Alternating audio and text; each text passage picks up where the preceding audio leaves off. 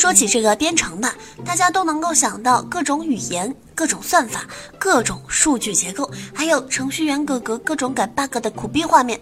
但是最近，为了能让女生也爱上编程，谷歌在美国赞助了一个教育项目。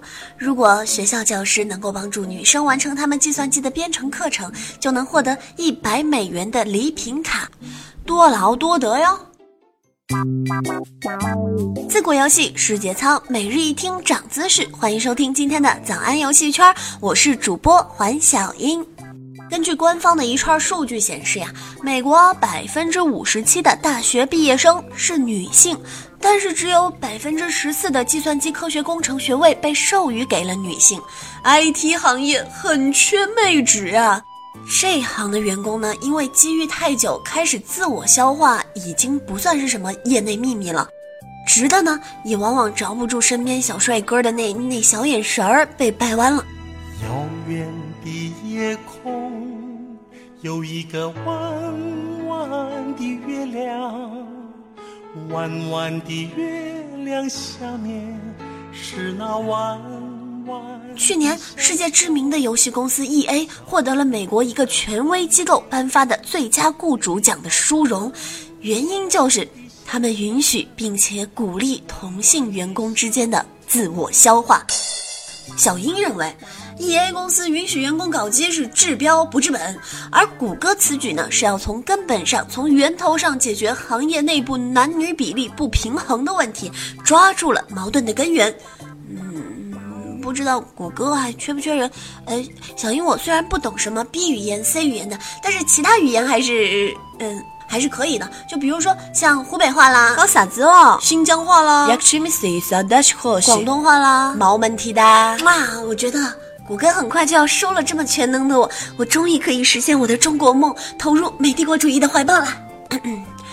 说起来，谷歌这个项目呢，其实是从侧面说明了对编程感兴趣的大部分还是男生，所以呢，学习编程的网站也开始挖掘男性用户的需求点。比如最近就有一个叫“代码宝贝”的美国网站，以美女为噱头，就引发了不少的争议。那为了做这一期早安呢，我也是派师兄去了美国前线来揭露一下事实的真相。师兄也抱着他的大无畏精神，登录了这个资本主义腐朽的深渊网站，一探究竟。根据师兄在前线发回的秘密消息，网站目前开通了四种编程语言的课程，分别是由四位金发碧眼的女神担任教练。为了让用户的学习保持足够的热情啊，他们是做了一个非常禽兽的设计。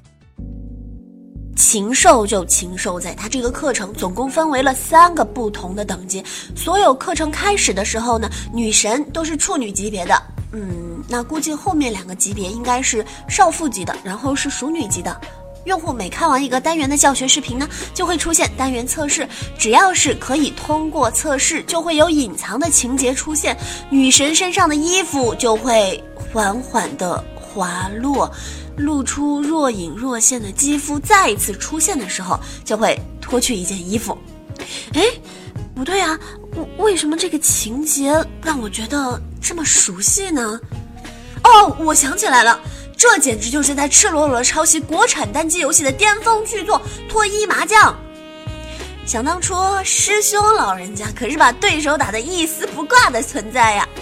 哎，可是好像还有点什么不对劲，这这到底是教学网站还是色情网站？而且而且最近扫黄这么严重，这期节目会不会被封掉？查查的饭碗要不保了？哎，不就是查查的饭碗吗？不管了不管了啊！这么好的福利，谁不看呢？女神脱了衣服之后呢，就进入了下个单元的课程视频，再测试，再脱，然后再测试，然后，然后就好像没有然后了。关于这个网站的教育方法呢，我有一句话想说，就是它是使用了德国教育学家蒂斯多会说过的，教育艺术的本质呢，不在于传授本领，而在于唤醒、鼓舞和激励，就是我们经常在看电视的时候听到专家讲的所谓的激励教育法。像师兄这样完全没有任何编程功底的人，他都能够过了第一关的测试，可见先进的教育方法教育出来的就是先进和自觉的人才。更重要的是，他已经坚定了不当游戏小编去做程序员的信念了。人生的路很漫长，很多时候，很多人都是在半途中才发现了自己真正的兴趣所在。我们祝福师兄，希望他在未来的路上事业可以一帆风顺，闯过这个游戏的二十二关。好了，那如果大家喜欢本期节目，不妨抖抖小手给小英点个赞吧。我是主播环小英，期待明天同一时间与你不见不散，拜拜。